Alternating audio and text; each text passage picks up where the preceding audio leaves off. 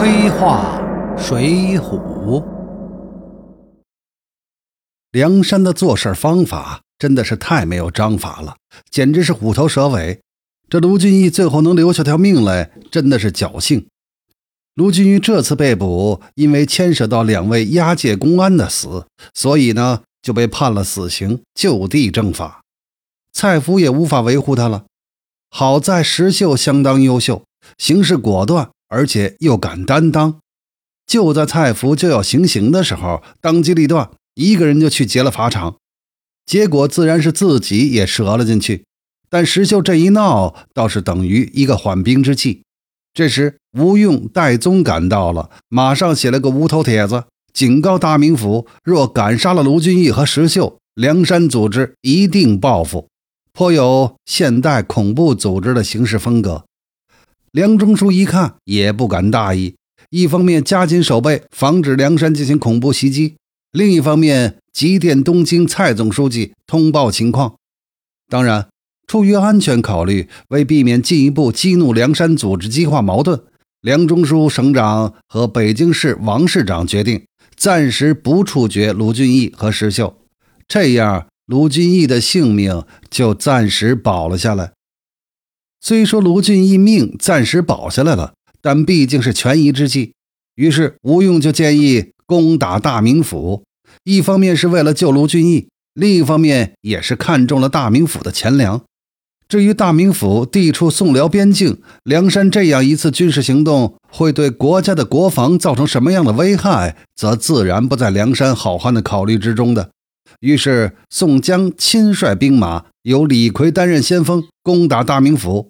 从山东梁山到北京大名府，共五百公里。梁山出动数千兵马进攻北京。本人这觉得，这施大爷有点过于胡编乱造了。大名府乃是大宋北疆重镇，直接维系着国防安全。有宋一朝来，自北方的辽金的压力一直是最大的。大名府又处北疆第一线，所以应该有宋军重兵兵团守卫。况且大名府本身是通都大邑，其行政级别也高于一般的州。梁山不过是一个规模比较大的黑帮，仅靠这点人马去袭击大名府，那岂不是痴人说梦吗？比如香港的黑社会和盛和有三十万帮众，人多势大。但要说他们能攻打广州，恐怕他们自己都不信。强悍的金三角坤沙贩毒集团拥有自己的现代化武装部队，但是要他们进攻缅甸的仰光，恐怕也不会有多大的胜算。这种黑帮组织最多派些人马搞点恐怖袭击，这才是可行之术。而且无头告示之后，大名府肯定有防备。以梁山的这点人马对抗正规军，那岂不是以卵击石？数千人马行军五百公里，中间的给养如何安排？山东、河北又在京畿附近，如何能避过沿途州县的警戒？但不管怎么说，施大爷的妙笔安排下，梁山军不仅击溃了北京大名府的正规军，而且还把北京城给包围了。仅凭区区数千梁山黑帮人马，在毫无后方和补给的情况下，竟然不仅敢，而且能包围北京城，这里就不去较真儿了。梁中书北京被围，于是就派人到东京蔡总书记那儿求救。时任东京总参谋部防御作战处处长的丑都尉马一赞推荐了浦东警备区上校司令，书上写的是衙门防御使保义。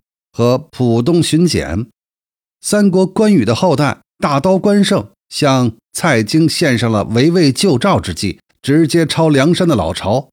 蔡总书记深为赏识，于是提升关胜为野战军少将司令，领兵指挥使，由野战部队组成征讨军镇压梁山。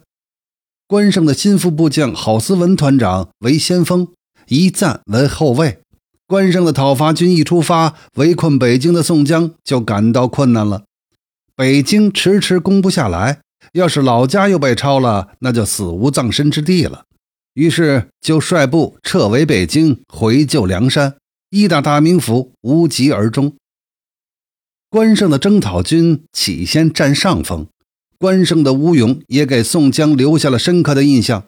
后来，梁山使呼延灼诈降，导致关胜中了埋伏被抓。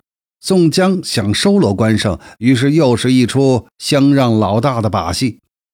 关胜身为集团军少将司令，带正规军镇压一个黑帮，却全军覆没，即使回了东京，也不会有好下场。正好宋江给了这个台阶先是做作一番，然后就半推半就的降了。关胜是梁山组织中的前政府军军官中官阶最高的。本人武功也够高，能够对抗林冲和秦明，日后又是梁山一大派系降将系统的首脑，所以最后梁山大排名的时候，关胜的排名第五，在林冲之前。关胜出降，自己也明白要交投名状，于是自告奋勇率部攻打大名府，俘获并收服了索超。这个投名状一交，也就确立了关胜在梁山的地位。